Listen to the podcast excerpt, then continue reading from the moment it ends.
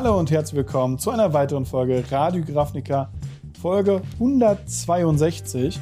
Und wie immer, nicht alleine, sondern mit dem lieben Robin. Robin, wie geht's dir an diesem wunderschönen Tag? Ich habe gehört, äh, dass, dass, du bist jetzt wieder da und hast jetzt richtig Spaß auf der Arbeit und alles. ja, ja, es macht auf jeden Fall äh, gut Bock. Es ist ein bisschen verregnet, aber äh, ja, trotzdem, trotzdem eine schöne Situation hier. Äh, wie geht's dir? Ja, äh, vielleicht hat man mitgekriegt. Äh, ich bin noch nicht ganz auf der Höhe. Ähm, dementsprechend, wenn heute irgendwo mal kurz ein Aussetzer drin ist oder ich ein bisschen langsamer antworte oder sonst was, haltet mir das bitte nicht vor. Danke. Ähm, aber ja, bei den Themen, was wir heute haben, wird sowieso, ich glaube, ein bisschen heißer hergehen. Und äh, da bin ich echt mal gespannt. Wir haben ein paar Themen mitgebracht. Und zwar Arena Championship 1. Was ist das? Oder auch wann war das oder wann kommt das oder mhm. wie war das. Dann Brothers War Update. Es wurde, äh, wurden ein paar Updates zum Pre-Release uns gegeben. Die wollen wir natürlich euch als News mit euch teilen. Und Infinity, das Set, was nächste Woche rauskommt. Wir haben mal ein paar der besten Eternal legalen Karten, also die Karten, die im Legacy, Vintage und Commander legal sind, für euch rausgesucht und wollen ein bisschen darüber reden. Wie immer wenn wir es schaffen, am Ende der Folge Ask Us Anything. Genau, und das bringt uns quasi auch schon dazu, wenn ihr uns eine Frage stellen wollt für das Ask Us Anything, dann könnt ihr es gerne tun im Discord, im Gamery slash Radio Ravnica Discord. Dort einfach in den äh, ja, expliziten Thread schreiben, alle anderen Fragen gerne in Smalltalk oder sonst irgendwo reinstellen. Ähm, wenn ihr das Video hier auf YouTube seht, dann abonniert uns doch oder gebt uns ein Like. Schaut auch gerne bei Marks YouTube-Kanal MTG Blackset vorbei. Und äh, wenn ihr uns dann noch finanziell unterstützen wollt, könnt ihr es auch sehr gerne tun über patreon.com slash gamery. Äh, dort landet ihr dann in den Endcards, in den YouTube-Videos, werdet am Ende nochmal äh, bedankt, je nachdem, ab welchem Tier ihr quasi einsteigt. Und ihr kriegt vor allen Dingen den Podcast so früh wie möglich, sobald ich das fertig habe, quasi zur Verfügung gestellt. Aber ich würde sagen, wir äh, steigen mal ein in das erste Thema. Und zwar Arena Championship 1. Äh, was war das und, und warum hat niemand was davon mitbekommen? Ähm, ganz kurz, äh, alle, die sich wundern, wir hatten ja eine neue, ähm, ja, Competitive Turnier-Announcement ja. gehabt, wo dann unter anderem die Proto ist zurückgekehrt. Äh, wir haben sehr viele äh, neue Informationen zu lokalen Tournament-Organisern. Da gab es ja auch schon die ersten Qualifier-Events und die ersten äh, Grand Prix-esken-Events und so weiter und so fort. Jetzt das Ganze in digital gerechnet, das war jetzt quasi unsere erste digitale Proto sozusagen. Das war die Arena Championship Nummer eins. Fun Fact, wir haben es nicht mitbekommen, ihr habt es vermutlich nicht mitbekommen. Äh, und wenn doch, dann schreibt es uns gerne in die Kommentare. Ich weiß nicht, was, was ist da in der Kommunikation schiefgelaufen, dass es uns auch durch die Lappen gegangen ist? Ich, ich weiß es nicht. Es muss unendlich durch die Lappen gegangen sein. Weil, naja, das Ding war letztes Wochenende. Ja. Und wir haben, wir haben weder darüber geredet, noch persönlich darüber geredet, noch das irgendwo gelesen. Es ist ja nicht, es ist ja nicht so, dass wir uns die Themen, die wir haben, aus den, aus den Fingern saugen. Wir müssen uns ja auch informieren, damit ja. ihr natürlich Informationen von uns bekommen könnt. Und äh, irgendwie war das auch sonst nirgends zu sehen und geschrieben und ja. Also das war, das war schon, was, das war schon seltsam. Ich habe es tatsächlich am Wochenende selbst äh, nur dahin äh, erfahren, weil es auf Twitch auf einmal halt Magic live war und ich dachte schon mhm. so, ah ja, guckst du mal rein. Ich war glaube ich gerade irgendwas anderes am Schneiden und dachte mir so, während das explodiert, kann man ja irgendwie reinschauen. Äh, und tatsächlich einer der der Qualifizierten war ähm, YouTuber und und ich glaube, der macht hauptsächlich so Rollenspiel, Final Fantasy Kram, Pro Jared, den man ja eventuell auch kennt. Ähm, ja. Zumindest war er auch damals bei diesem The World Will Know Trailer mit drin, den wir noch alle mhm. irgendwo eingespeichert haben. Ähm, und der hat sich halt auch qualifiziert auf Arena und, und war dabei und hatte tatsächlich, obwohl er nicht, also der wurde jetzt nicht gehighlightet von, von äh, dem Magic Instagram oder so, aber hat halt kurz gemacht, hey, ihr könnt mir jetzt beim Spielen zu gucken, ich bin jetzt da zufällig mit meiner Runde. Und ähm, da, da, da habe ich halt das mal gesehen und dachte so, ah ja, okay, krass, er hat sich irgendwie qualifiziert. Aber sonst war da jetzt wirklich nicht viel von irgendwie Coverage, Media. Wir haben aber auch gerade echt eine Menge. Wir hatten die Warhammer-Previews letzte Woche. Wir haben mhm. angefangen, äh, äh, Infinity zu previewen. Also wahrscheinlich ist die volle Produktpalette auch so ein bisschen der Grund, warum man eben, äh, ja, nicht viel mehr von solchen Events mit dazu kommt. Und darüber hinaus kommt auch, es war auch nicht besonders spannend, zumindest wenn es nach mir geht, von der Formatauswahl. Denn äh, soweit ich weiß, war es quasi äh, wieder ein paar Runden Swiss, plus halt dann später ähm, dann die Top 8. Und Swiss war Dominaria United Draft. Das war ja zu erwarten so ein bisschen. Das aktuellste Set wird dann digital gedraftet und mit diesen Draft-Decks gegeneinander angetreten. Aber Top 8, unser aller Lieblingsformat, Alchemy. ja, das stimmt. Das war auch was, wo ich mir gedacht habe, so, warum? Ja. Also es ist ja nicht so, als ob, Standard aktuell irgendwie doof wäre, sondern wir haben ein neues Set. Dominaria hat alles umgeworfen. Es Ja. gibt so viele neue Decks, die auch wirklich cool sind und die man auch, die sich auch lohnen, on Stream zu zeigen. Aber irgendwie wollten sie Alchemy. Und ich, ich bin mir gerade gar nicht sicher. Ähm, tatsächlich, ich habe Alchemy interessiert mich mittlerweile so wenig, dass ich Mhm. da überhaupt nicht mehr, die- gar nicht mehr News lese. Ich weiß noch gar nicht, ob das neue Alchemy-Set überhaupt schon raus ist von Dominaria, ehrlich gesagt. Nee, das ist noch nicht draußen. Ähm, Ja, aber cool. was das letzte, was hinzugekommen ist, ist ja Baldur's Gate. Und wir Ja. hatten ja jetzt eine Standardrotation und Baldur's Gate ist weiterhin drin. Oder es wird auch nicht ange. Also es ist halt, also äh, es ist ja noch der, der letzte Release, deswegen war es auch irgendwie abzusehen, dass es nicht rotiert, aber jetzt ist natürlich die Frage, es ist ein Alchemy Horizons.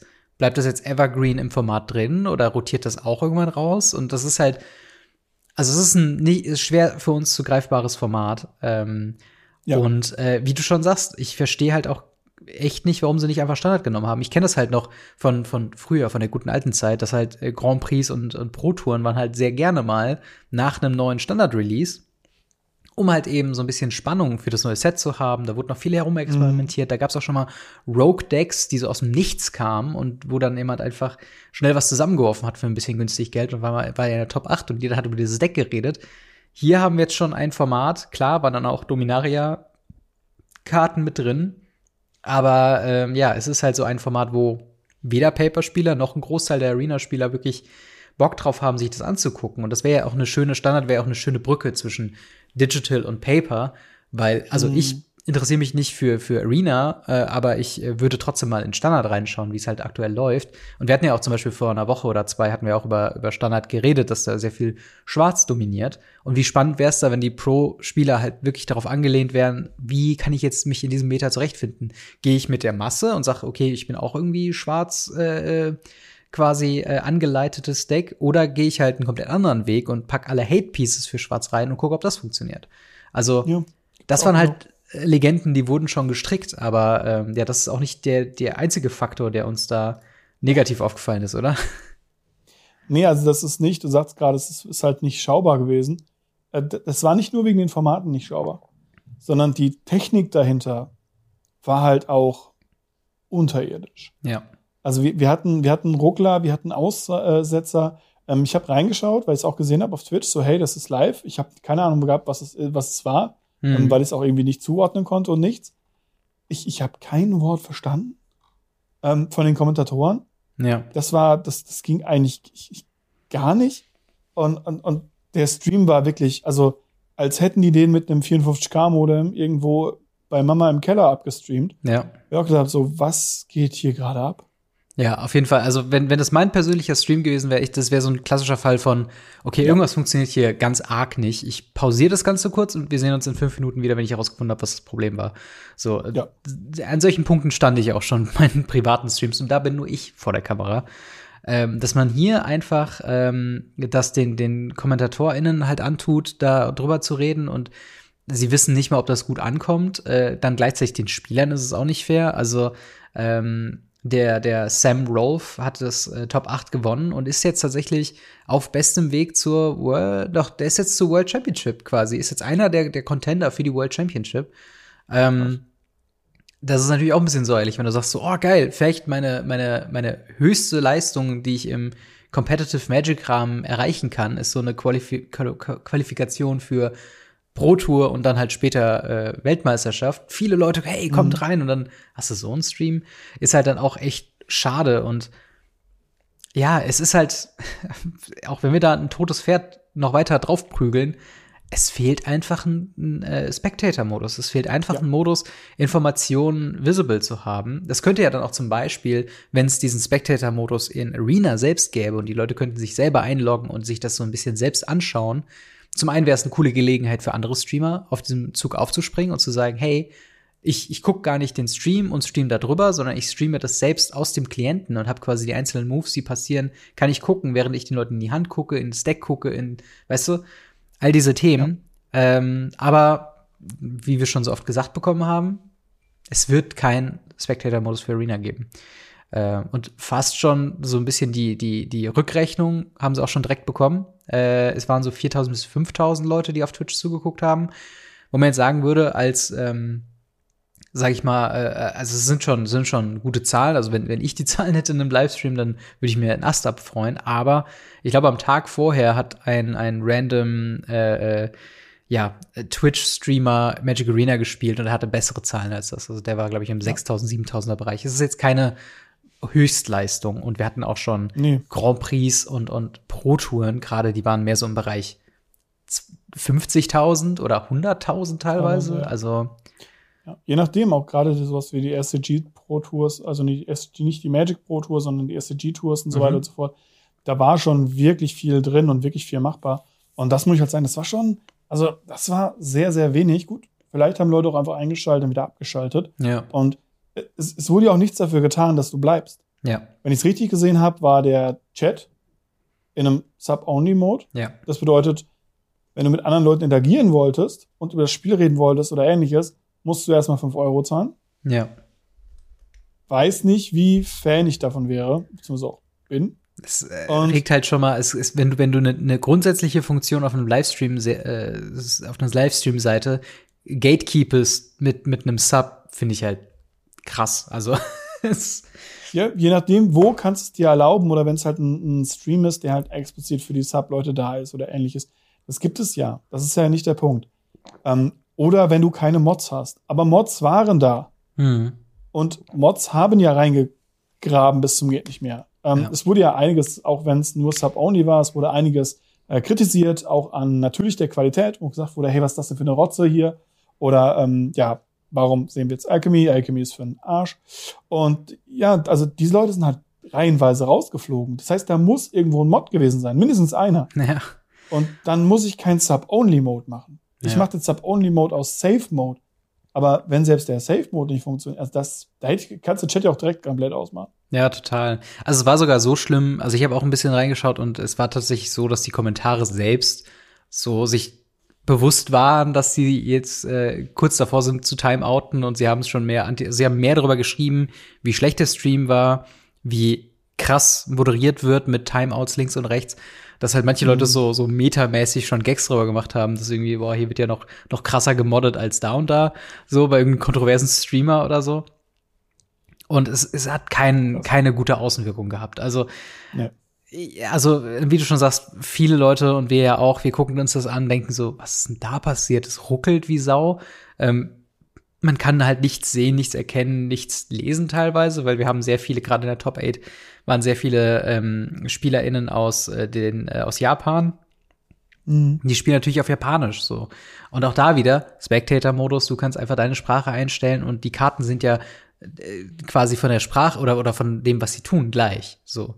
Aber wenn ja. du dann in den Semifinals hast du halt äh, Shooter äh, Yasuka gegen äh, Kaisuke Sato das ist halt Japanisch gegen Japanisch. Da kannst du nicht mal den highlighten, der den Klienten auf Englisch hat. Und auf der anderen Seite möchte ich auch ja. ehrlich gesagt nicht die, die Pro-Spieler aus ihrem aus ihrer gewohnten Umgebung reißen und sagen, ihr müsst jetzt alle auf Englisch spielen, weil sonst kriegen wir unseren Stream nicht zur Reihe. Also ich, ich weiß nicht, was da irgendwie ähm, was da irgendwie passiert ist. Plus darüber hinaus kommt ja noch, dass äh, es auch sehr viele Special Treatments auf Arena gibt, sehr viele Kartenskins ja. und so weiter, die natürlich auch, also ich weiß nicht, also ich, ich weiß, dass Overwatch und, und League of Legends, glaube ich, diese Special Skins für Helden in Turnieren ausschaltet. Sodass du quasi noch das, das, also in Overwatch weiß ich, dass sie auf jeden Fall das Base-Model hatten und die dann einfärben in quasi Rot und Blau, je nachdem, aus welcher Perspektive das gespectated mhm. wird. Ähm, in diesem Fall hat es halt dazu geführt, dass manche Leute sich halt auch beschwert haben, dass man die Karten nicht lesen kann, weil sie halt einfach in einer, in einer Special-Version da sind, wo dann irgendwie der Text glitscht oder halt, ne, das ist halt, das sind so viele Ungereimtheiten, wo ich mir irgendwie denke, das, das muss im letzten Moment zusammengeschustert geworden sein, das Event, oder? Ja, absolut. Vor allem, weil dann auch so Sachen einfach gefehlt haben, meiner Ansicht nach, wie ein anständiges, hübsches Overlay. Mhm. Es gab so, so ein, so ein, so ein dahingeklatschtes, möchte gern, wir haben hier so zwei Rähmchen, voll cool, das hat unsere Grafikassistentin gerade ja. äh, im, äh, keine Ahnung wo, im Urlaub gemacht. Also das, das, sorry, ging gar nicht. Es fehlte halt alles. Ich meine, bei, einer, bei einem normalen Paper-Stream kannst du ja auch nicht sagen, okay, spielt bitte alle in englischen Sachen. Ja. Aber dann hast du wenigstens die Moderatoren, die eben die Karte dann anschauen können die Karte raussuchen können oder von der von den äh, Judges, die vor Ort sind, gesagt bekommen, welche Karte das ist. Ja. Oder Was ja auch einblenden anderen Leuten. So. Genau. Dann können die Leute dann sagen, hey, ich blende diese Karte jetzt ein. Und dann können die Moderatoren sehen, ah, guck mal hier, das ist die und die Karte, dann kann ja. ich darüber reden. Das ist das und das Artwork von der und der Karte und die macht das und das. Und äh, ja, aber in Arena, wo das ja ein effektiver Teil davon ist, dass man einfach auf die Karte drüber geht und die gehighlightet wird, man sie sehen kann und alles, das ist ja, einfach, einfach grausam. Also das muss ich halt einfach sagen, dass das zeigt wieder, in welchem sehr, sehr schlechten Zustand Arena sich meiner Meinung nach befindet. Ja, ich habe letztens ein ähm, sehr interessantes Video von ähm, Tulare Community College gesehen, als er über Locana geredet hat. Und äh, es ging so ein bisschen um die Thematik, so, wird jetzt Locana der Magic the Gathering Killer? Und er hat so gemacht, so, nein, Magic the Gathering wird nicht von einem anderen Spiel gekillt, es wird Ben von sich selbst gekillt. Und das, genau ja. das sehen wir, glaube ich, gerade bei Arena. Das halt, äh, oder sag ich mal, Digital Pro Magic. Also dieses ganze Thema, auch mit MPL, was wir schon hatten, das ist halt, also das, das, das, äh, ich weiß nicht, wie eindeutig die Kritik noch sein muss an dem Klienten. Es läuft technisch unsauber, es ist eine Qual zuzusehen es ist nicht mal mehr irgendwie möglich, anscheinend die Leute einzufliegen und irgendwie auf, auf einem Gelände lokal in ein Studio zu vereinen, wie sie es ja ganz früher bei MPL Championships Geschichten gemacht haben, was ich dann auch irgendwie Panne fand, Oder dass sie sind halt im selben. Wo es ja auch war. Bitte? Wo es ja auch in Hearthstone einfach war. Ja, genau, genau. In Hearthstone wurden ja auch die Leute eingeladen. Wenn du die Top 16 dann hast du vorher so ein Qualifier gespielt und ja. die Top 8 wurden eingeflogen und ein riesen Event draus gemacht. Genau, und das ist halt, ach, es, es hakt einfach an so vielen Ecken und Enden und es fühlt sich auch teilweise aus unserer Sicht so an. Also es ist halt so offensichtlich, was schiefgegangen ist, da müssen wir gar ja. nicht mehr eine Kritik zu, zu formulieren. Also es ist halt einfach, guckt's euch an und sagt mir, dass es gut war. So, ähm, aber trotzdem, Ehre dem Ehre gebührt, wir haben es eben schon gesagt. Äh, Seth Rolf hat mit einem äh, Raktor Sacrifice Deck, äh, wo ich gerade gesehen habe, das ist ähm, dreimal in den Top 4 und eins, zwei, drei, okay, dreimal in den Top 8. Äh, und dann sind alle Raktor Sacrifice Decks tatsächlich in die Semifinals gekommen mit einem Esper Midrange Build und das Finale war dann Raktor Sacrifice gegen Raktor Sacrifice. Auf dem zweiten Platz eben äh, Kaiku, äh, nee, Kaisuke Sato. Und wir haben aber auch einen, einen lokalen äh, Zugang dabei, der äh, Moment, äh, Elder Taki Zaid hat es in die Top 8 geschafft. Was ja auch schon mal echt respektabel ist. Also äh, mhm. wirklich äh, herzlichen Glückwunsch an alle Gewinner, an alle Top 8 Mitglieder. Und ich hoffe, ihr seid nicht zu genervt von der ja, mangelnden Qualität des Streams. Ähm, aber ja, das soweit zu der äh, Arena Championship 1. Äh, ich hoffe, dass sie es wirklich für Arena Championship 2, äh, die ja jetzt auch schon quasi, ja, zumindest habe ich gelesen, dass man jetzt so schon die ersten Qualifier wieder auf Arena starten wird, dass man sich dann wirklich noch mal Gedanken macht, wie man das wirklich verbessern kann. Ne? Also ja. es, es muss nicht MPL und The World Will Know sein, aber es müsste so ein, so ein minimales Ding sein, dass man es zumindest gucken kann. Also dass man nicht einen Ruckelstream hat. Die, die Standardqualität. Ja. Wir wären, und das ist das Traurige, wir wären bei einem High-Profile-Event mit Standardqualität schon glücklich, weil es besser ist als das, was wir haben. Ja. Und das zeigt einfach, dass irgendwas nicht stimmt. Und deswegen hoffen wir auf jeden Fall, dass Wizard sich irgendwie verbessert oder zumindest irgendwie Kritik sich zu Herzen nimmt und versucht, es besser zu machen. Genau. Genau, und äh, ja, in dem Sinne, habt ihr die äh, Arena Championship 1 euch angeschaut?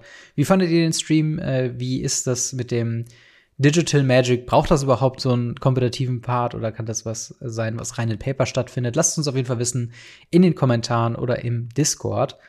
Ähm, wir ziehen mal weiter äh, zu dem nächsten Thema und zwar The Brothers War ist das nächste Standardset, was uns nach Dominaria United erwartet. Und da haben wir ein kleines Update, Fragezeichen, äh, bekommen zum äh, Thema Pre-Release. Äh, viele Informationen, die wir in dieser Form oder einer anderen schon mal hatten. Was, was haben sie uns denn jetzt hier angekündigt?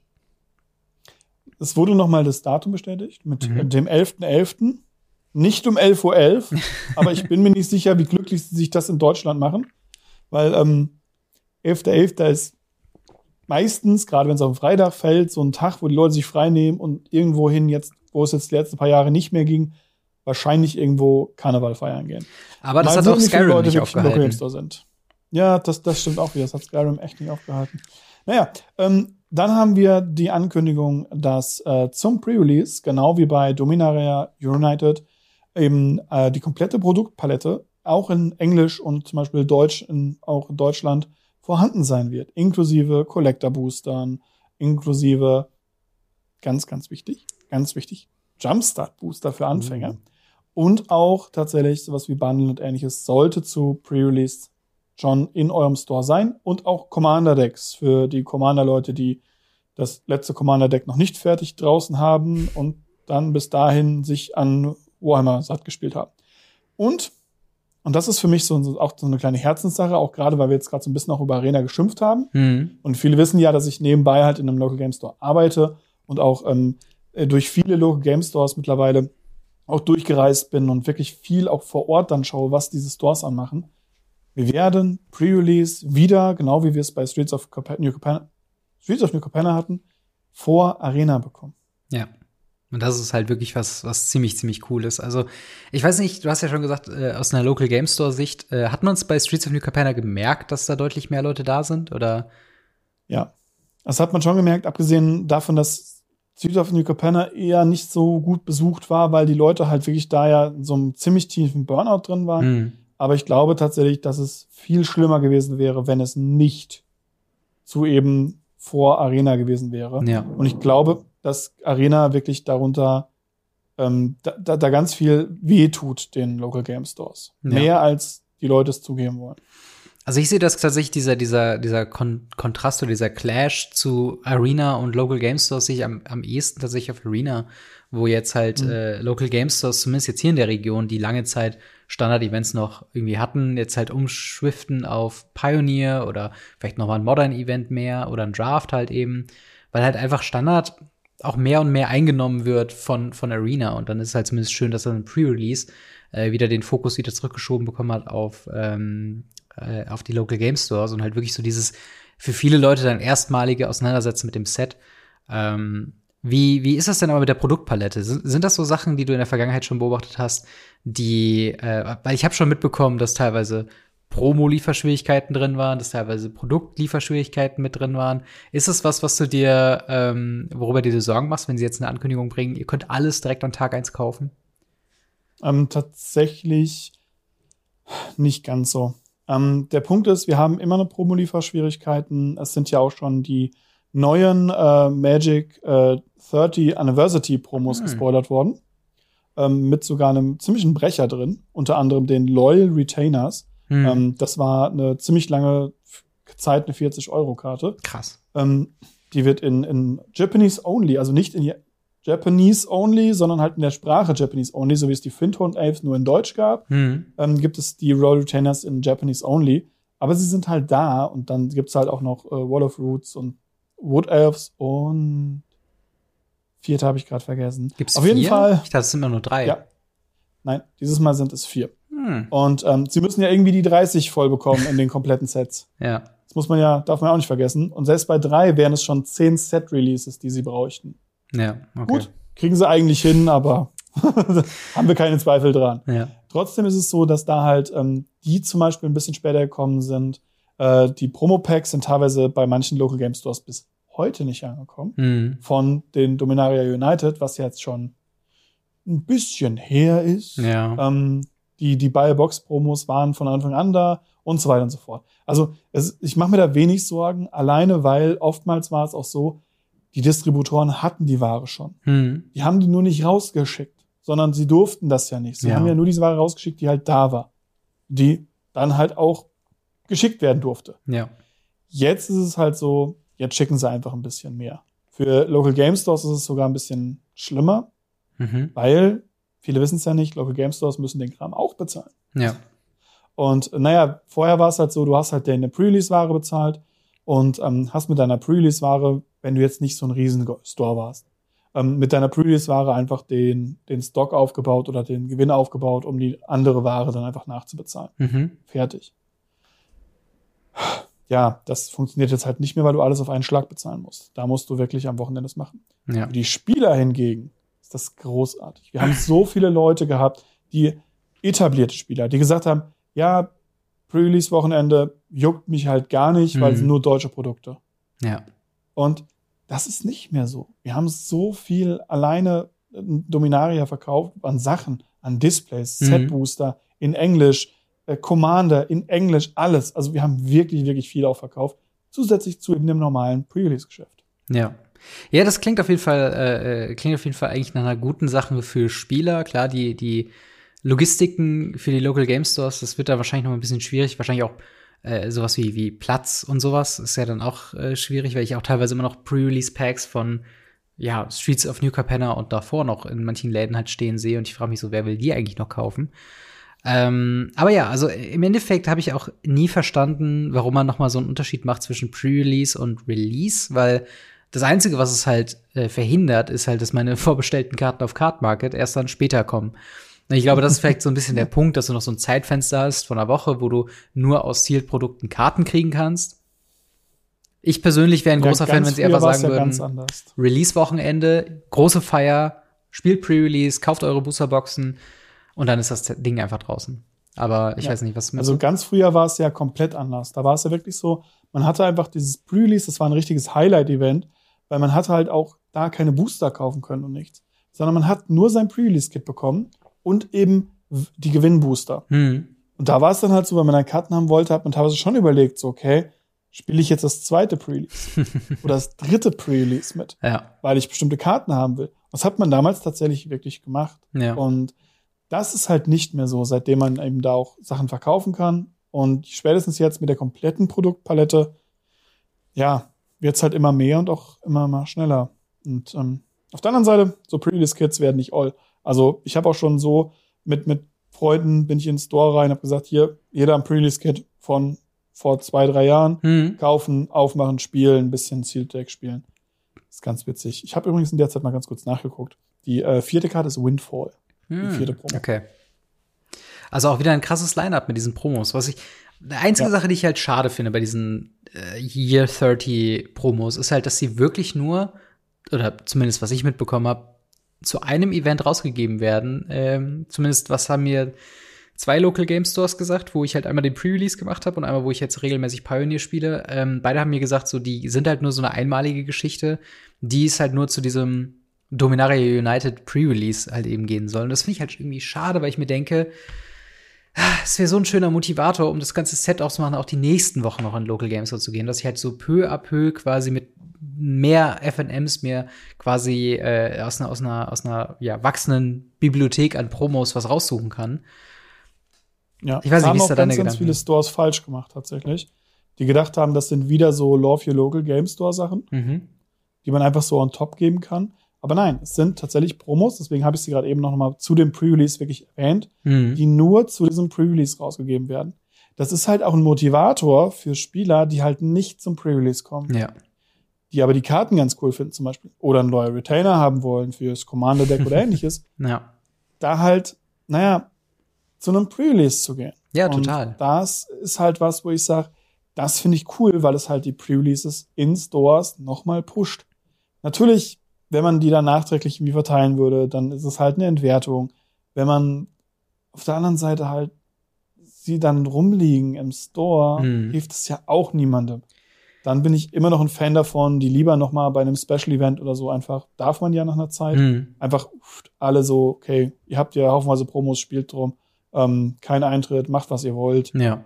gönnt euch. Und da bin ich eher der Fan von. Ja. Aber so dauerhaft würde es halt wieder entwerten. Ich finde es schon ganz cool, dass man beim Pre-Release wirklich so nochmal, man hat diese, diesen Special-Aufwertung, nachdem man halt diese Abwertung, die du ja gerade eben schon gesagt hast, Mhm. so, warum haben wir überhaupt noch Pre-Release? Ähm, warum können wir nicht einfach Release machen? Ja. Und genau da ist halt so, da, da finde ich es halt ganz cool, wenn sie da ein bisschen, ein bisschen den, den Spice beibehalten. Ja, es ist halt nur immer so schade, als jemand, der, ich habe mir wirklich vorgenommen, alle zu sammeln in irgendeiner Art und Weise. Und jetzt Mhm. muss ich mir halt andere Wege suchen, die irgendwie zu holen, was halt dann auch nicht den Local Game Store quasi bevorzugt, der ich halt, äh, äh, zu dem ich halt regelmäßig hingehe. Und da hätte ich mir einfach gewünscht, dass man sich das halt wirklich, das so ein bisschen. Mehr Pre-Releases spielen. Ja, aber ich bin ja auch ein, ein, beschäftigter Typ, der jetzt auch nicht irgendwie drei Tage am Wochenende direkt spielen kann. Das ist halt dann auch, ja, und keine Ahnung, pro Pre-Release legst du dann schon irgendwie, weiß nicht, 30, 35 Euro hin. Äh, geht ja auch ins Geld. Nach so. der Preiserhöhung wird es wahrscheinlich sogar sein, ähm, dass Dominaria, äh, nicht Dominaria, dass äh, Brothers War nochmal nicht mehr die 30 Euro, sondern eher Richtung 35 geht. Ja, und das ist halt dann was, wo ich dann denke, keine Ahnung, das ist mir dann doch nicht wert. Ich, ich, ich hätte es halt super, also es ist halt so wie, ähm, keine Ahnung, wie die Pokémon-Karten im Happy Meal. Das wäre halt sowas, wo jedes Mal, wenn du im McDonalds bist, holst den Happy Meal einfach nur aus Gag und dann guckst du dann, ob du irgendwie alle Karten zusammenkriegst, die da irgendwie potenziell drin sein können. So wäre es halt bei mir so, ach komm, ich gehe mal in FNM und es ist noch so ein zusätzlicher Motivator, einfach nur um das Set irgendwann voll zu haben. Ähm, jetzt werde ich das Set so wahrscheinlich irgendwann voll haben, aber durch, durch andere ja. Wege. so ähnlich war es, ist, ist es ja auch immer noch für die Stores, die es noch haben. Ich kann aus dem Mehrkästchen plaudern, wir nicht mehr, mhm. äh, mit den Soulringen oder den ja. ähm, Fable Passage. Ja, total. Also die, die Fable Passage wurden, lagen relativ lange rum im Vergleich. Die haben wir auch rausgegeben. Aber die Soulringe, da sind ja Leute wirklich gefühlt täglich ja. reingekommen, gesagt, ich habe heute was für 40 Euro gekauft, gib mir einen Soulring, ich komme morgen wieder für einen, für einen Soulring. Und ja. ich sag, What? Ja, total. Also bei uns, ich, ich liebe auch diese ähm, Goblin Guide, Dig Through Time, äh, was war da noch mit drin? Ja. Die, dieser Cycle ähm, an. Avon Mind Sensor, Bolas Zitadelle oh, ja. und Scavenging Ooze. Genau. Da sind, glaube ich, die äh, Bolas Citadel schon, schon weg bei uns im Local Game Store und noch eins. Ich glaube, der Avon Mind Sensor ist auch weg. tatsächlich. Ähm, die allgemeinsten würde mich tatsächlich wundern, weil das die wirklich die schlechtesten sind. Ja. Ähm, es ist eher so, dass ähm, dann eher noch die Dick Through Time, ähm, die Goblin Guides, also wertvoll, wertvoll ist natürlich Bola Citadelle, dann Goblin Guide und so weiter und so fort. Das kann man ja nachgucken. Ich finde es halt cool, dass sie sowas überhaupt machen. Ich würde mir auch wünschen, dass es da noch mal so eine, so eine Reihe von ja. gibt, weil die gibt es ja nicht mehr. Die sind ja raus. Wenn die jetzt weg sind, sind die weg. Ja, Liebe für den Local Game Store ist jetzt schon wieder vorbei. Also laut Wizards of the Coast, ja, nicht von uns, ja. aber äh, ja, wie, wie, seht ihr das denn mit dem äh, Pre-Releasen und freut ihr euch ganz speziell auf den äh, Brothers War Pre-Release? und den Promos. Und, und den Promos auf jeden Fall. Äh, dann ja. schreibt es uns auf jeden Fall in die äh, Kommentare und äh, dann können wir ein bisschen darüber philosophieren, was denn die besten Promos vielleicht mal yes. waren. Wir ziehen mal weiter zu nicht dem nächsten Standard-Set, sondern zu dem nächsten Booster-Set, was wir bekommen. Und zwar Infinity, äh, das neueste Produkt aus der An-Serie, erwartet uns jetzt am 7. Oktober auch schon. Und äh, wir haben als kleine Erinnerung eine, eine komische Zweispaltung an Karten in dem Set. Wir haben welche, die klassisch in der Kategorie Silver Bordered sind. Die sind äh, gekennzeichnet mit einer Eichel unten. Und wir haben jetzt aber auch Eternal legale Karten, also die, die in Commander, Legacy und Vintage legal sein werden. Die haben ganz normalen. Holostamp unten. Und wir reden heute in dem Video äh, oder in diesem, in diesem Segment im Podcast reden wir über die, äh, ja, über Karten, die uns aufgefallen sind in der Preview-Season bisher, die eben Eternal legal sind. Also alle Karten, über die wir jetzt yes. sprechen, sind echte Karten, die ihr in äh, Vintage, Legacy und äh, Commander spielen könnt, wenn ihr denn so wollt. Wie ist denn dein erster Eindruck von dem Set? Was, äh, was denkst du denn so momentan von Infinity? Ich glaube, es ist nicht so schlimm, wie die meisten Leute es vorausgesagt haben oder befürchtet haben. Viele Leute haben ja gesagt, okay, das wird halt total schlimm. Ähm, ich kann die Karten sowieso nicht auseinanderhalten. Gut, das ist tatsächlich ein Problem. Wir hatten neulich schon wieder jemanden, der mich gefragt hat. Also wir haben mehrere Leute mittlerweile, die immer wieder nachfragen, so, ist die Karte jetzt legal? Kann ich die Karte, die das nicht verstehen? Ja. Ähm, das, das ist halt einfach so.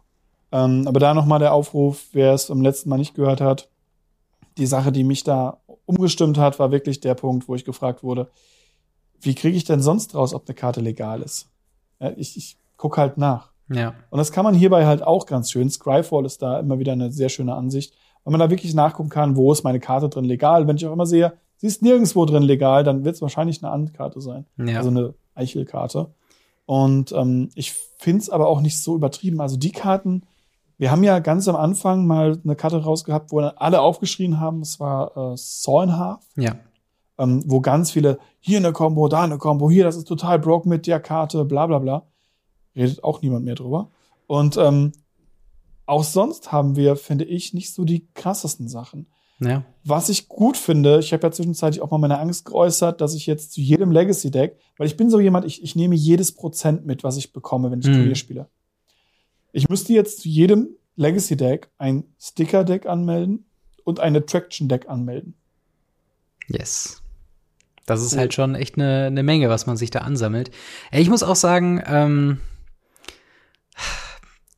diese ganze Silverborder-Geschichte, jetzt wo wir ein paar der Karten gesehen haben, muss ich sagen, hättet ihr euch auch einfach sparen können. Also nicht ihr, die Zuschauer oder die ZuhörerInnen, äh, sondern halt wirklich Wizards of the Coast. Macht den ganzen Kram einfach an Silverbordered. So die Karten, die wir hier gesehen haben, die jetzt äh, Eternal Legal sind, das ist vielleicht mit, mit Ausnahme von ein, zwei Karten, die vielleicht, äh, also es ist auch zum Beispiel Pauper gerade eine ne größere Diskussion tatsächlich über diese Sticker-Mechaniken, weil sie da tatsächlich relativ wahrscheinlich sogar Play sehen könnte. Äh, aber wir haben ja auch Stimmt, zum Beispiel sowas wie auch.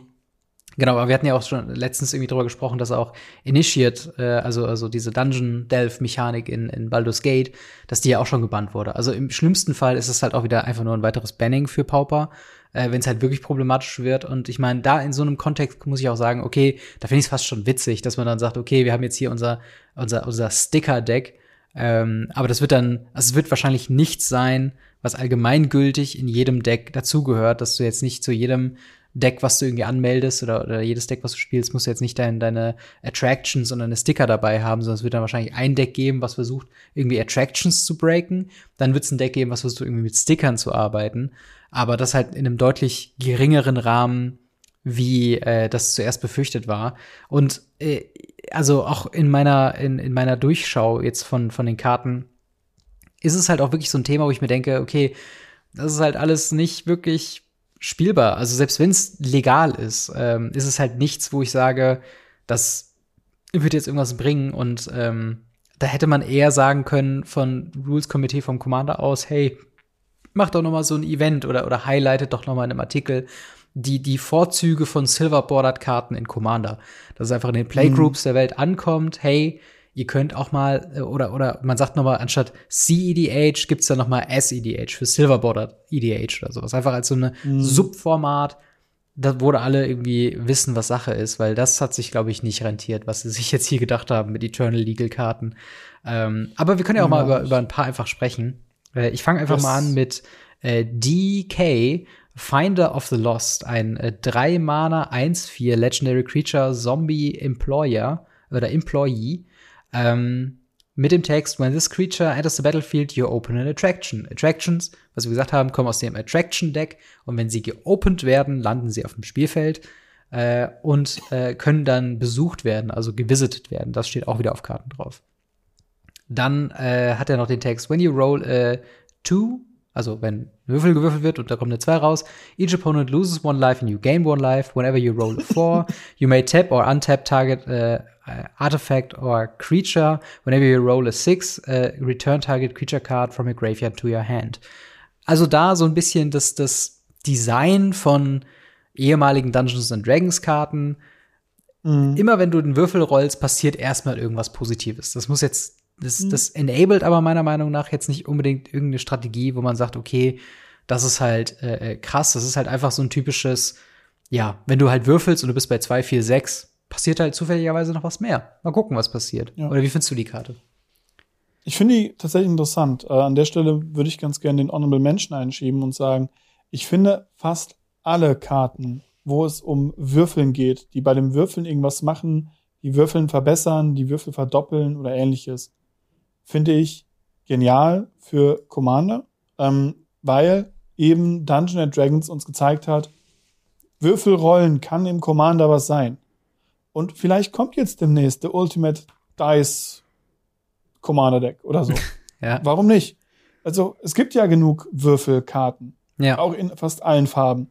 Und naja, da einfach einen Bonus zu geben für Commander Decks, was jetzt nicht so stark ist, dass im Legacy oder im Pauper oder so gespielt wird, finde ich das voll okay. Und äh, ja, also es ist, es ist ganz nett. Es ist ich finde es ein bisschen ist interessant ähm, anhand dieses Beispiels. Ähm, wir haben jetzt eine ganze Menge an äh, Kreaturentypen, die Changeling jetzt übrigens auch werden Mhm.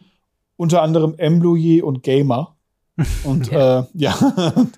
Also das, das, das wird interessant, wenn man da mal vorliest, was jetzt mittlerweile alles Kreaturentypen sind. Ja. Ja, das stimmt Deswegen. auf jeden Fall. Das ist eine äh, ne, ne, ne sehr interessante Geschichte. Aber was ist denn so eine Karte, die dir aus dem, äh, die dir hervorgekommen ist als eventuell spielbar? Gibt's da, gibt's da überhaupt irgendwas? Yes, eine Karte, die ähm, ich bei uns in der, in der Spielegruppe gehighlightet habe und kurz danach überall in Twitter war und überall auf YouTube und sonst was. Und es war eine Kammen. Dann ist es auch für Pauper was. Embiggen, äh, ja, ich weiß gar nicht. Ist der Glitzerelf eine Kammen? das glaube ich tatsächlich Weil, nicht.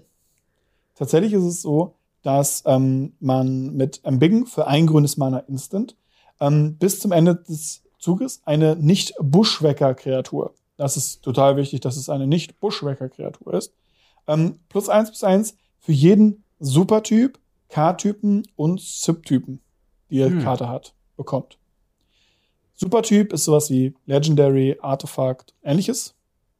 Ähm, K-Typ, Creature, Enchantment, Creature, Artefakt, also zum Beispiel ein gecrewtes Vehikel würde allein dadurch plus zwei plus zwei kommen. Ein Legendary Crew, das Vehicle, plus drei plus drei.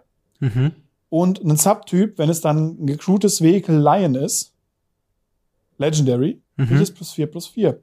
Jetzt haben wir den Punkt, wir haben auf fast allen Infect-Kreaturen mittlerweile einen zweiten bzw. dritten Subtyp drauf bekommen. Und zwar Phyrexian. Mhm. Das bedeutet, wir haben auf den meisten nützlichen Infect-Kreaturen, zum Beispiel im Legacy, die ja sowieso einen Boost gekriegt haben durch Ajani, mhm. ähm, jetzt eine 1 Mana plus 4 plus 4 Karte. Was dafür sorgt, dass man mit dieser 1 Mana plus 4 plus 4 und eben dadurch, dass die Karten meistens 1-1 sind und Berserk, was die Angriffsstärke verdoppelt, ein Instant-Kill für zwei grüne Mana haben. Das ist, das ist stark. Ich habe gerade eher überlegt, das ob man diesen, äh, weil es gibt ja noch diesen, diesen aus Modern Horizons, äh, die Kreatur wird zu einem 6-4er Wurm. Das ist ja quasi das eigentlich. Das ist eine Sorcery. Bitte? Das ist eine Sorcery. Ah, okay. Das ist der große Nachteil. Das hier ist eine Instant. Man kann es wirklich darauf benutzen. Ähm, Fun Fact, äh, wenn ihr den äh, Inkmod Nexus benutzt, kriegt ihr sogar plus 5 plus 5. Ähm, und es ist wirklich so, weil er ein Artefakt ist. Und ähm, naja, es ist so, dass äh, man mit diesen zwei Karten, also die Karte viermal, weil sie halt immer fest plus vier plus vier gibt, und viermal ähm, der Gratiskarte, wo man dem Beta drei Leben geben kann, um plus vier plus vier zu geben, mit acht plus vier plus vier rangibt und vielleicht sogar einfach so auf, wieder auf Fast-Combo gehen kann und vier davon, vier von den anderen, vier Berserks und der Rest ist kleine Einmanner 1-1 Infekt-Kreaturen. Hm. Das, das, ich kann, das kann ich sehen. ja, aber das, also, aber es ist, also es ist auf jeden Fall eine interessante Mechanik, dass man halt die, die Subtypen und Typen liest. Ich glaube, das Einzige, was mir da so gerade einfällt, was eine ähnliche Funktion hat, ist tatsächlich Tamogolf, der ja äh, verschiedene ja, Card-Typen im Friedhof zählt. Äh, ist das was, was du jetzt, äh, was du halt schon so siehst als das ist stark, aber das Meta kann es vertragen im Sinne von, also jetzt gerade äh, sprechen wir mal über Legacy, oder ist das was, wo du sagst, okay, Broken äh, Infinity ist, ist ein Fehler? Nö. Nee, nee, das, das auf keinen Fall. Solange wir Black Engineer haben und Black Engineer Phyrexian ebenfalls ansagen kann, ja. ist Infect nicht so die Gefahr. Genau, diese Phyrexian-Geschichte ist quasi, ähm, wenn, also es war jetzt erratet worden, ne, dass alle Infect-Kreaturen genau. nochmal Phyrexian sind, ne? Genau, alle Infect-Kreaturen sind Phyrexian, alle äh, Splicer-Kreaturen, äh, das sind Kreaturen, die 3-3 Golems mitbringen, mhm. sind Phyrexian. Ich glaube sogar alle Kreaturen, die einen Phyrexian Mana-Symbol drin haben, aus Dingen sind auch Phyrexian und noch ein paar mehr. Es gab okay. eine riesen Liste dafür. Das war mal ein Update ganz am Anfang des Jahres, glaube mhm. ich. Oder Anfang, Mitte letzten Jahres. Es kann gut sein mit, mit Kaltheim um, oder so, wo sie jetzt mit Phyrexianer wieder angefangen haben, sozusagen. Ja, irgendwas in der Richtung ist es, glaube ich, mal gewesen. Und ähm, ja, seitdem gibt es eine Riesenliste über Phyrexianer. Ja, spannend auf jeden Fall. Äh, wir hatten ja auch letzte Woche schon über, über Komet, einer der, der Planeswalker, ja. gesprochen. Und dementsprechend würde ich jetzt mal über den anderen Planeswalker, den wir bisher cool. gesehen haben, reden. Und zwar Space Ballarin. Hier kurz Pause für den Tusch.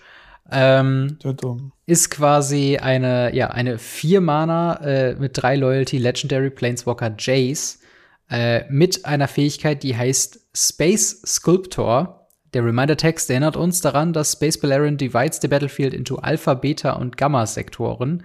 Uh, if a creature isn't assigned to a sector its controller assign it to one uh, opponent's assign first. Das heißt, der kommt rein und alle äh, Moment. Ach so, nee. Also ein Gebiet Doch. auf einer Playmat, also eine räumliche äh, äh Teilung wird quasi auf dem Playmat äh, be benommen und alle Permanenten in diesem genau. Segment sind quasi gemeint, richtig? Genau, also man äh, tatsächlich finde ich es ganz lustig, dass es gar nicht gesagt wird, wie das aufgeteilt ist.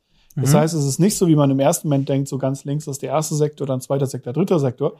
Theoretisch kann man den Sektor auch so aufteilen, so, ja, okay, also das ist mein erster Sektor, der zweite Sektor, dritte Sektor. Ja. Dass man praktisch fast gar keinen Platz da drin hat. Ähm, es ist aber, glaube ich, nicht räumlich zu verstehen mit dem Sektor. Mhm. Es wird eher so gesagt, dass eben ähm, ein Permanentes einer Gruppe von Karten zugeordnet wird. Also gar nicht so mhm. räumlich zu sehen auf einer Playmat oder so.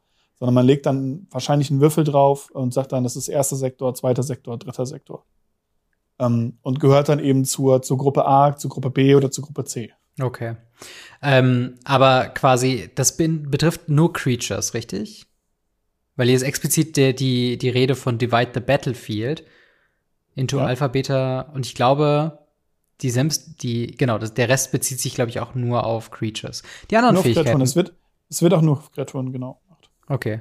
Äh, die anderen Features sind äh, plus eins. Creatures äh, in another, äh, in each sector can be blocked this turn only by creatures in the same sector. Das ist natürlich sehr interessant, dass du jetzt quasi dreidimensional Combat Phases hast, sozusagen.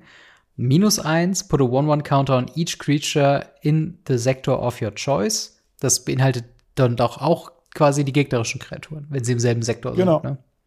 Genau. Und dann äh, minus 5 destroy all creatures in the sector of your choice. Also hier kommt es, glaube ich, sehr krass äh, darauf an, wie man Alpha, Beta und Gamma ansagt, oder?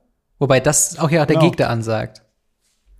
Genau, also erst sagt der Gegner es an. Das heißt, mhm. wenn der Gegner zum Beispiel sagt, äh, alle meine Kreaturen sind im Alpha-Sektor, weil sie keinen Bock haben, mit dir darüber zu diskutieren, ob die Kreatur jetzt Alpha, Beta oder äh, Gamma ist.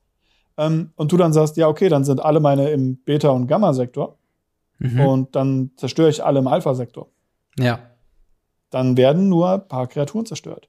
Ähm, das ist so lange übersichtlich und verständlich und eigentlich eine mittelmäßig okaye Karte, wie man sich im Singleplayer, also im, im, im 1 gegen 1 ja. äh, äh, bewegt. Wenn wir uns jetzt in einem Four-Player Commander bewegen, wird das richtig strange. Und da muss ich halt sagen, der erste Effekt kann nicht geblockt werden. Finde ich ganz nett. Ja. Äh, Space the Mind Sculpture finde ich irgendwie total, weil es halt, also ne, Space Sculpture, weil es nicht Mind Sculpture ist, sondern Space Sculpture jetzt. Mhm. Ähm, obwohl er ja eigentlich der Mind Sculpture ist. Ja. Ähm, mit, unblockbar finde ich ganz nett, aber es ist eigentlich so ein Teferi-Ding. Mhm. Äh, nicht Teferi, dann, äh, doch, Teferi? Teferi? egal. Ähm, auch so ein anderer blau-weißer, äh, Venser, Venser, Venser mhm, ist es. Ja. Der hat auch minus eins, alle Kreaturen von denen sind unblockbar. Aber gut, was sollten sie sonst machen? Die plus eins plus eins Marken finde ich ganz interessant, weil wenn man so einen anderen Sektor von einem Gegner halt leergeräumt hat, hat man halt so einen Buff für so ein paar seiner eigenen Kreaturen. Und es ist ja tatsächlich eine Marke, was ganz nett ist. Ja. Und der Removal ist auch ganz nett, weil man muss sich dann zum Beispiel um Kreaturen in einem Sektor gar nicht kümmern, sondern kümmert sich nur um die Kreaturen in Sektor Alpha und Beta und kann die Gammas dann mit dem, mit dem Effekt weg, wegbomben. Ja. Aber ja. Das, das ist halt alles interessant und nett. Ähm, wobei ich mich auch frage, ist es so ein Ding wie bei ähm, Midnight Hunt, Day and Night, was weiterhin zu tracken ist, wenn Space Balerion tot ist? Ja. Okay, das heißt, jede weitere Kreatur, nachdem Space Balerion ausgespielt wurde, wird Alpha Beta oder Gamma zugeordnet in einem Commander-Match? Müsste. Okay. Da kann ich noch nichts Genaues zu sagen. Ähm, da ist immer wieder der Hinweis, ähm, gerade wenn wir über sowas reden, die äh, Patch Notes sind ja. zum Zeitpunkt, wo wir den Patch, wo wir den Podcast aufnehmen, noch nicht draußen. Äh, wir nennen sie liebevoll Patch Notes. Es sind nicht ganz Patch Notes. Ja. Es sind Anpassungen der Regeln, ähm, wo unter anderem ja auch der Paragon, der Seras Paragon, ja. endlich mal gefixt werden muss. Und ähm, die sind noch nicht draußen. Dementsprechend kann es auch sein, dass in diesen, äh, in diesen Patch Notes drin steht, dass sobald Spa Space Balerion das Spielfeld verlässt, eben die Sektoren auch das verlassen. Mhm. Ähm, nach aktuellem aktueller Sicht steht da drauf, er teilt diesen Sektor, äh, dieses Spielfeld in die Sektoren ein. Und ähm, da steht nichts von wegen, solange er am Feld ist, ja. ähm, ist irgendwie irgendwas gemacht. Genau. Und das ist halt, also grundsätzlich gesehen, finde ich ja diese Idee echt spannend, weil du quasi, äh, wie du schon sagst, mit dem, mit dem Aufteilen von Kreaturen in Sektoren du so ein bisschen Combat interessanter machst.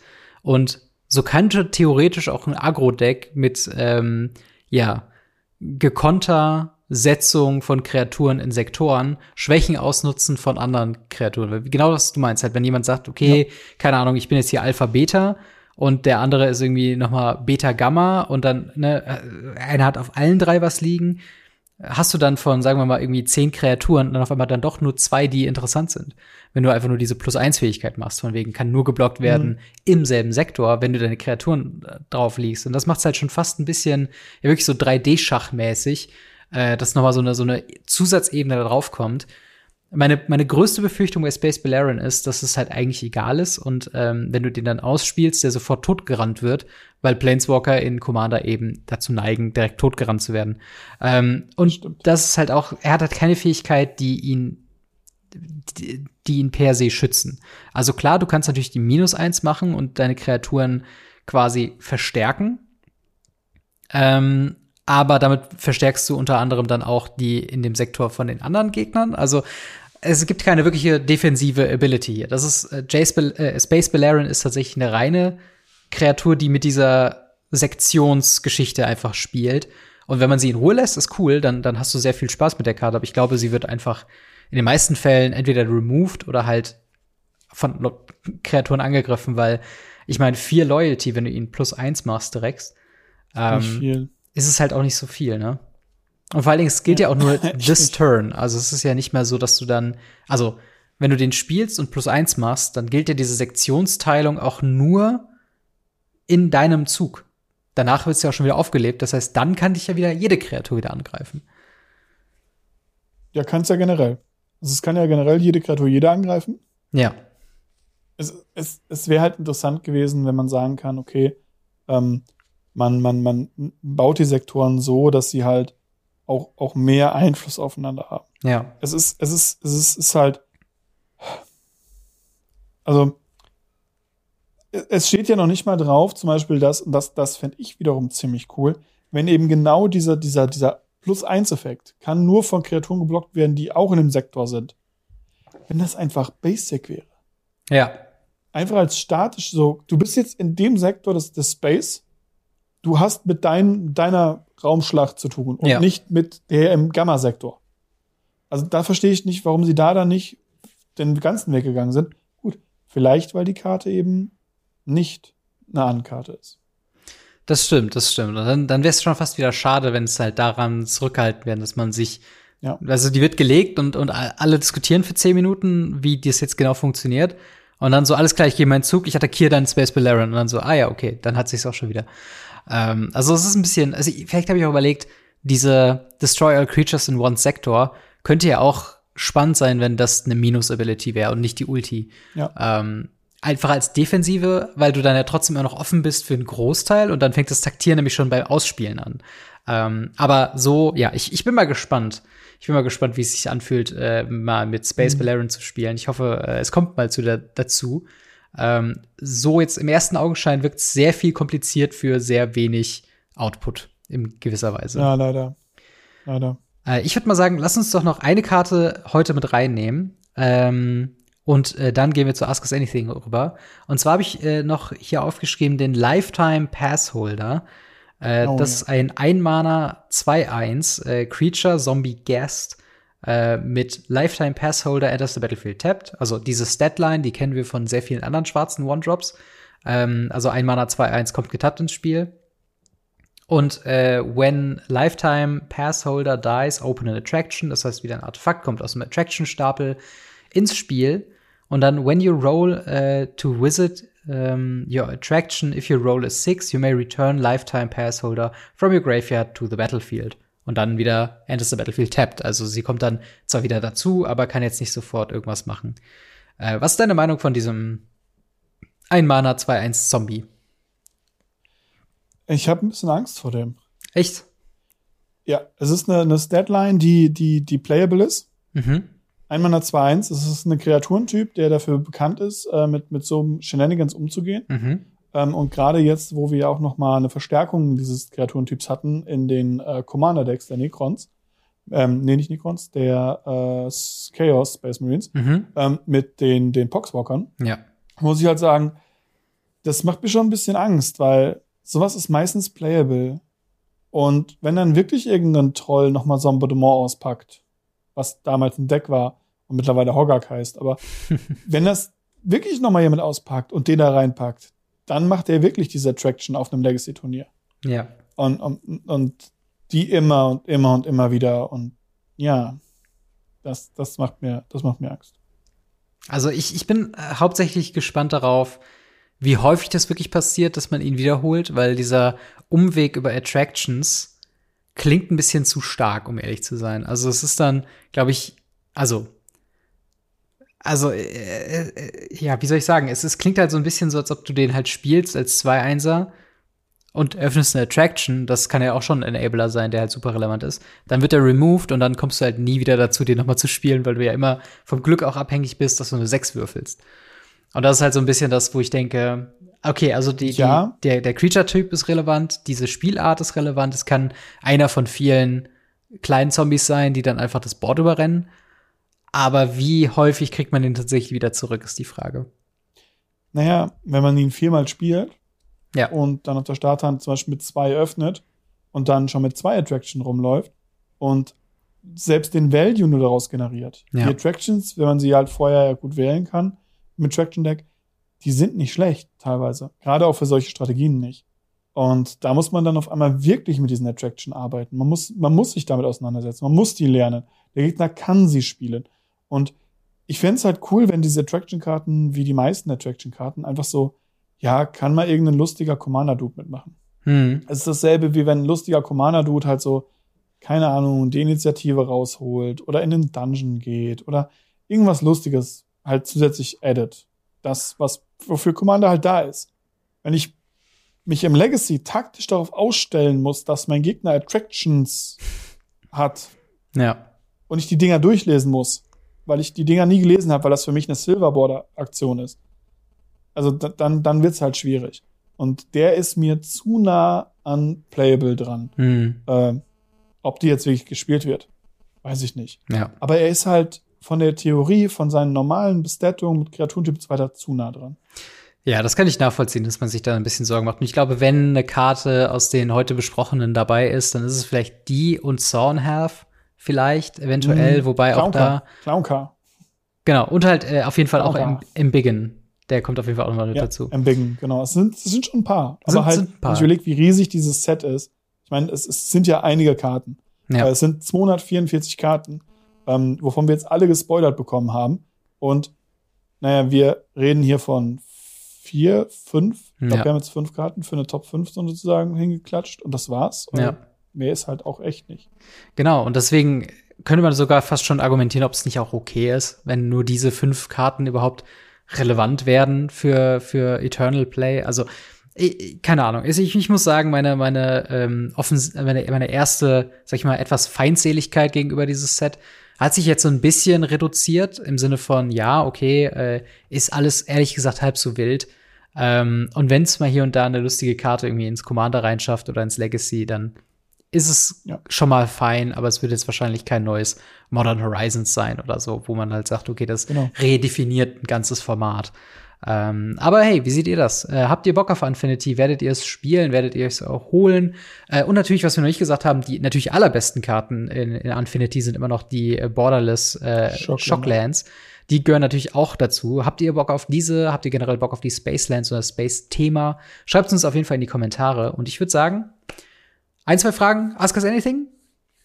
Hauen wir rein. Machen wir. Kriegen wir hin. Ask Us Anything, äh, unsere Rubrik, wo ihr uns Fragen stellen könnt über unser Discord, äh, Gamery slash Radio Ravnica Discord, Links dazu in der Videobeschreibung. Und ich leg direkt mal los mit Sabo. Äh, dort wird gefragt, verschönert ihr eigentlich eure Decks? Wenn ja, wie? Ich habe zum Beispiel ein Commander-Deck von mir äh, ausgefeult und, äh, ein Orga und eines organisiert, äh, na Moment. Und eines organisiere ich mir gerade japanisch und bin fast fertig damit. Findet ihr sowas gut, schlecht oder würdet ihr sogar äh, etwas daran stören, zum Beispiel bei japanisch? Ja, wie, wie, wie blinkst du deine, deine äh, Decks aus? Gibt's das, ist das ein Aspekt bei dir oder ist das eher so, wo du denkst, ist ganz nett, mache ich aber nicht? Es gibt ein Deck, wo das genau passiert. Ja. Das ist äh, Death in Texas, habe ich schon mehrfach drüber geredet. Es werde auch nicht müde und wir kriegen ja auch immer wieder neue Leute. Also die Leute die jetzt mit Augenrollen sagen, oh, jetzt redet der schon wieder von dem alten Schinken. Ja, ihr seid schon lange dabei. Es gibt aber Leute, die es noch nicht sind. Ähm, ich bin für Death in Texas relativ bekannt, immer noch, obwohl ich es aktuell nicht so viel spiele. Und ähm, das ist das einzige Deck, was ich besitze, das ausgefoilt ist. Und immer wenn es eine Promokarte gibt, dann hole ich die Promokarte. Wenn es keine Promokarte gibt, aber eine Siglea, muss ich leider die Siglea nehmen. Mhm. Und wenn es die auch nicht gibt, dann nehme ich eben aus einem normalen Set eben eine normale in Foil. Aber auch wirklich nur für den Death and Texas Pool. Bei allem anderen bin ich auf normalem Border non-deutsch, non, also einfach in Englisch. Mhm. Meistens, es sei denn, ich finde die Karte in der Grabbelkiste, dann kann sie auf Deutsch sein. Ähm, und äh, ja, ansonsten kein Foil, kein gar nichts. Ähm, ja. Bei- dir sind nur die, die, die, die, ich habe gehört, du hast da so einen, einen bestimmten Kartentyp, der auch mal blinkend sein darf. Ja, also ich bin ja tatsächlich so ein sehr großer Fan von den Mismatched Basics. Das ist was, was äh, in, ich glaube, das habe ich in jedem, zumindest in jedem 60-Karten-Deck habe ich äh, komplett Mismatched Basics von, äh, keine Ahnung, Karten, die so komplett äh, Promos für eine limitierte Zeit waren, wie die Magic Fest Promos, die dann sind dann zusammen mit äh, Whiteboarder deutschen Karten, wo noch der Text drauf steht, Tappe, um ein Mana zu erzeugen. Und daneben ist dann Full Art ähm, hier äh, unsanctioned äh, die Promo mit drin und so. Also das ist, das ist so, ein- so ein Pet Peeve von mir, dass wenn ich Basics spiele, dann nie dieselben und alles durcheinander. Aber ich habe es tatsächlich auch ein bisschen erweitert jetzt mittlerweile. Auch nicht, nicht auf ganze Decks tatsächlich, aber zumindest auf Playsets. Äh, ich habe Mhm, äh, auch schon auf. Instagram gepostet, äh, mein Playset äh, Counterspell sind vier komplett verschiedene Versionen von Counterspell. Das geht von dem originalen Artwork in White Border zu ähm, einem anderen Old Border, äh, allerdings Black Border, zu, äh, ich glaube, was habe ich da noch? Ich habe ich hab einen, ach genau, ich habe das von dem Spellbook Jace, äh, das ist einmal drin, weil der, der Border komplett auch noch mal ganz anders aussieht. Und dann das Borderless aus jetzt dem äh, Modern Horizons 2 müsste es, glaube ich, sein, wo die Mhm. äh, Figur so ausgestanzt ist und so in Wellenform quasi außen geht. Ja. Und ich finde da diesen Kontrast gerade zu diesem alten Artwork, zu dieser sehr alten Karte mit dem Whiteboarder und diesem neuen Full Art Counterspell finde ich so stark, dass ich einfach mir denke, komm, das muss ich mir jetzt einfach mal so als Playset holen. Und das äh, erweitere ich jetzt auf mehr und mehr Bereiche. Also ich habe schon ein Mismatched Playset Lightning Bolt, äh, Lanova 11. Ich habe jetzt tatsächlich mein Mismatched Playset Talia voll. ich habe lustigerweise beim letzten FNM habe ich äh, meine meine reguläres Artwork Talia, das das Original Artwork Talia gegen das neueste getauscht und habe jetzt quasi ähm, einmal Talia in, in Schwarz-Weiß aus dem Midnight Hunt. Äh, dann habe ich einmal die Mina Harker, dieses Vampir-Artwork. Dann habe ich das reguläre äh, Crimson Vow Artwork und dann das Old äh, Artwork. Ich weiß, es gibt noch sehr viele mehr Printings und sehr viel hübschere Printings, aber Die meisten davon sind aber voll. genau, die meisten davon sind Foil und das ist so ein bisschen was, wo ich noch nicht ganz sicher bin, ob ich auch Foil und Non-Foil mischen möchte. Aber ja, das, das sind so die Sachen, die ich halt irgendwie so verschönere, in Anführungszeichen, je Mhm. nachdem, wen du fragst. Genau. Zweite Teil der Frage, Sprache. Sprache. Hast du da eine präferierte Sache? Ja, da habe ich tatsächlich, ich glaube, alle Karten, oder ich versuche, dass die meisten Karten tatsächlich auch auf Deutsch sind. Also, äh, auf, auf Englisch sind, sorry. Also, äh, da variiere ich jetzt nicht aus Russisch, Japanisch, Deutsch und Englisch, wobei es auch eine interessante Idee wäre. Vielleicht für Karten, Playsets, die ich sehr mag, äh, wo es aber nicht genug verschiedene Versionen davon gibt, um da mismatched Playsets zu spielen. Vielleicht sowas. Mal gucken, mal gucken. Ja. Ähm, Muss eine- dabei sagen, bei den, bei den Sprachen bin ich, bin ich ziemlich, ziemlich krass unterwegs, weil ich bin absolut kein Fan davon, Sachen in Japanisch oder Ja. Full Art, also ohne Text und ähnliches zu haben, weil es ähm, ein bisschen auch Disrespect dem Gegner gegenüber ist. ja. Ähm, ich finde es sehr, sehr inkludierend, wenn jemand äh, deine Karten lesen kann mhm. äh, und auch sagen kann, hey, was ist. Ich finde es sehr anstrengend, wenn ich gegen Leute spiele und nicht weiß, was seine Karten machen. Ähm, Gerade wenn es dann irgendwelche Fancy-Karten, Fancy-Versionen sind, äh, wie zum Beispiel Strixhaven, Mhm. wo es halt wirklich schwierig ist herauszufinden, ist das jetzt ein Schock, ein Lightning Bolt oder ein Thirst of the Firstborn, wie das Ding heißt. Ja. Ähm, ist super, super schwierig und ich finde es bis heute ist das absolut kein Pimp, sondern nur Disrespect dem Gegner gegenüber. Ja, total. No offense, wenn ihr das mögt, keine Frage. Ähm, das ist persönliche Meinung, aber ich finde es wirklich schlimm. Ja, es ist auch so ein Ding, das habe ich tatsächlich gemerkt bei dem, äh, bei meinem Pioneer Qualifier Event, dass da jemand hatte, ich glaube, Grizzly, Gri Grizzly Salvage ähm, in der Friday Night äh, Promo-Version, wo irgendwie, glaube ich, Garuk drauf ist, allerdings auf Spanisch. Und ich kannte die Karte nicht, weil das vor meiner Zeit in Magic äh, rauskam, diese Version. Und ich hatte die dann in der Hand und musste mir das erstmal erklären lassen, was die jetzt macht wahrscheinlich wäre richtiger gewesen, den Judge zu holen und mir es von ihm erklären zu lassen. Aber ja. bei solchen Sachen bin ich ja auch schon so, okay, Moment, was ist das für eine Karte? Aber ja, das ist halt so ein bisschen, mhm. ja, also ich finde auch Rules-Texte sollten Deutsch oder Englisch in deutschen Events äh, sein. Und auch auf der Karte sein. Nur und weil ihr gar keinen sein. Text drauf hat, ist es genau dasselbe. Also genau. es gibt Leute, die können mir aus dem Stand heraus die kompletten Modes von oben nach unten von äh, Cryptic Command vorlesen. Ja ich muss aber sagen, wenn du das nicht kannst, hast du diese Karte nicht zu spielen, weil weißt du, ob das Counter Bounce ist oder es ist Bounce Counter. Ja. Also, das sind zwei völlig verschiedene Spells in dem Moment. Ja. Und ja, das musst du halt wissen und dann muss dein Gegner das auch wissen und nee, mach das einfach nicht. Genau, genau. Also ich glaube, in Commander ist das weniger ein Problem, aber äh, also ich mag tatsächlich die Idee von full-on japanisch Commander-Decks. Äh, ich weiß nicht, ob deine, deine Leute, mit denen du das spielen wirst, äh, ob die das so appreciaten werden, aber äh, trotzdem ja, wir, wir haben, glaube ich, alle da so unsere, unsere, unsere Pet Peeves, aber zumindest im Competitive-Rahmen, äh, finde ich, sollte es irgendwie dazu gehören, sich auf einen gemeinsamen Nenner zu einigen und das ist halt eine in, in Deutschland dann doch verstehende Sprache zu sein, mit Englisch halt eben dazu. Ähm, dann noch eine letzte Frage von Isador 1979. Äh, dort wird gefragt, habt ihr äh, auch das Gefühl, beim Öffnen von Dominaria United Displays schlechten Value gezogen zu haben? Äh, wir hatten sieben Displays bestellt und nur eins äh, war von, war gut von sechs, waren Totalausfälle. Äh, also keine Top 3 ge gezogen. Also ich denke mal, Top 3 bezieht sich auf den Value, also die drei wertvollsten Karten. Ähm, ta tatsächlich habe ich da sogar eine Meinung zu. Ich weiß nicht, wie, wie siehst du das denn mit dem Value aus Dominaria United Boostern? Was für ein Value? Also Liliana oder ja nicht? Gottes, selbst da ist es halt auch so, dass ich sag so, ja, ähm, das, das Set hat ein paar, paar Midrange-Sachen drin, wie zum Beispiel den, äh, den Vigor-Typen. Mir fällt der Name gerade nicht ein. Äh, du hast äh, Seras Imbild, Sheoldred, Liliana, ähm, Leyline Binding ähm, und ich glaube, ab dann ist alles nicht mal mehr das Booster wert. Ja.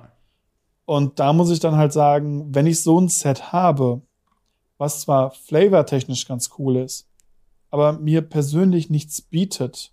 Und da kann ich wieder auf einen äh, YouTube-Kollegen von uns verweisen, der sehr, sehr viel aufmacht, mehr Collector Booster, manchmal eben auch anderen Kram. Mhm. Ähm, MTG mit Patrick. Auch bei ihm sieht man wirklich, die Leute kommen gerade so vielleicht auf ihren Wert, den sie bezahlt haben, dieses Display, wenn überhaupt. Ja. Und das ist bei, gerade bei Collector Boostern und auch bei, bei normalen Set-Displays tatsächlich gang und gäbe geworden. Ja. Also es ist nicht so wie zum Beispiel bei äh, Capenna, wo man sagen konnte, hey, da konnte man ein bisschen was mitmachen, ein bisschen länger äh, dieses, dieses Booster-Game spielen, wie, mhm. der, wie der Prof ja immer sagt. Ähm, aber Dominaria ist da wirklich unterirdisch, wenn es um Value geht. Ja. Nicht, wenn es um Spielspaß, nicht, wenn es um Kartenstärke oder eben um die ganzen Sachen geht. Hm. Aber ich glaube, es ist auch ein Zeichen für die Zukunft, wo es hingehen wird. Unsere Displays werden teurer, die Karten daraus werden billiger, aber trotzdem spielstärker. Ja. Ja, auf jeden Fall. Also äh, man muss sich immer sehr bewusst sein bei Displays, wenn man sie, sie rippt oder auch bei individuellen Boostern. Es ist halt grundsätzlich ist es ein Losing Game. Also es ist so ein bisschen wie einarmiger Pirat spielen. So das Geld ist per se ja. erstmal weg. Ähm, aber tatsächlich muss ich auch sagen, ich habe jetzt lustigerweise bei Dominaria United ein bisschen mehr gesehen, was angeboxt wurde. Zum einen, ähm, wir haben ein paar Booster aufgemacht. Äh, wir hatten ähm, bei dem bei dem Qualifier Event habe ich äh, quasi einen Collector Booster aufgemacht. Danach noch in Videos zwei weitere. Ähm, und wir hatten, glaube ich, zusammengerechnet aus drei Collector Boostern und halt noch unsere zehn Booster, glaube ich, eine Liliane und eine Sheoldred oder so. Also schon so, dass man irgendwie das Gefühl hat, Moment mal, da hatte ich auch schon irgendwie bessere Karten und, und mehrere Variationen irgendwie drin gehabt. Und ich habe auch ein bisschen das Gefühl, dass ähm, gerade die Lilly sich manchmal ein bisschen ziert, gezogen zu werden. Ja. Auch wenn ich so sehe, äh, beim FNM in den Preisboostern, wir haben so ein System, wo halt immer die Ladenbesitzerin äh, alle Booster quasi aufmacht und die Rare vorne drauflegt. Das muss nicht heißen, dass es die einzige Rare ist, äh, gerade bei Set-Boostern. Aber ähm, da hatten wir auch ähm, in den, glaube, zwei Friday Night Magics, die ich bisher dort gespielt habe, ähm, hatten wir auch nur eine einzige Lilly drin. Und das waren halt jeweils irgendwie 20, 20 Booster und dann noch mal irgendwie 8 Booster oder so. Also es ist schon irgendwie was, also klar, es ist eine Mythic, es soll per Definition selten sein, so, Ja, aber, aber es gibt andere Mythics, die halt wesentlich Ja. häufiger sind. Und ähm, ich kann das ja nur unterschreiben. Ich habe ja eine Menge Pre-Releases miterlebt Ja. und als Judge begleitet. Und äh, während den ganzen Pre-Release wurde eine einzige Lilly an, in einem Preisbooster gezogen. Das war es. War in keinem Pre-Release-Kit war eine Liliana dort. ja, Ähm, also das war schon heftig. das ist schon ein bisschen enttäuschend. Aber äh, auch da würde ich jetzt nicht sagen, dass es da irgendwie äh, Grund zur, zur, zur Theorienbildung oder sowas gibt. Ich glaube, wahrscheinlich ist es einfach nur unglücklich gewesen. Also du kannst es halt nicht, also wie gesagt, Boosterboxen aufmachen oder aus Boostern was ziehen, ist halt immer eine losing äh, Cause. Deswegen man hat Glück oder man hat klein, kein Glück. Ich wette, es gibt auch den einen Typen, der sich ein Booster-Display gekauft hat und zwei Lilies gezogen hat. Äh, also ich habe es auf jeden Fall gesehen, Thema äh, Arena Championship. Äh, das in einem Draft-Deck äh, waren, glaube ich, tatsächlich zwei Lilies, was ich auch krass finde. Dass so, was für Glück muss man da haben. Aber äh, ja, soweit zum Ask Us Anything für diese Woche. Ähm, und auch schon zur Folge 162 von Radio Ravnica. Äh, ein besonderer Dank gebührt da unseren Patreon-Gold-Unterstützern, namentlich zu nennen äh, General Götterspeise, Buster Madison, EasyReader24, Jan, Jan Erik und Faria. Vielen, vielen Dank für euren monatlichen Beitrag Yes. an Radio Ravnica, an uns und unseren Ausbau. Äh, wenn ihr an dieser Stelle genannt ähm, werden wollt, dann schaut vorbei bei patreon.com slash gamery und natürlich Marc, vielen, vielen Dank für eine weitere Woche Radio Ravnica. Immer wieder gerne. Und wir hören bzw. sehen uns nächste Woche wieder. Haut rein, bis dann. Ciao. Ciao, ciao.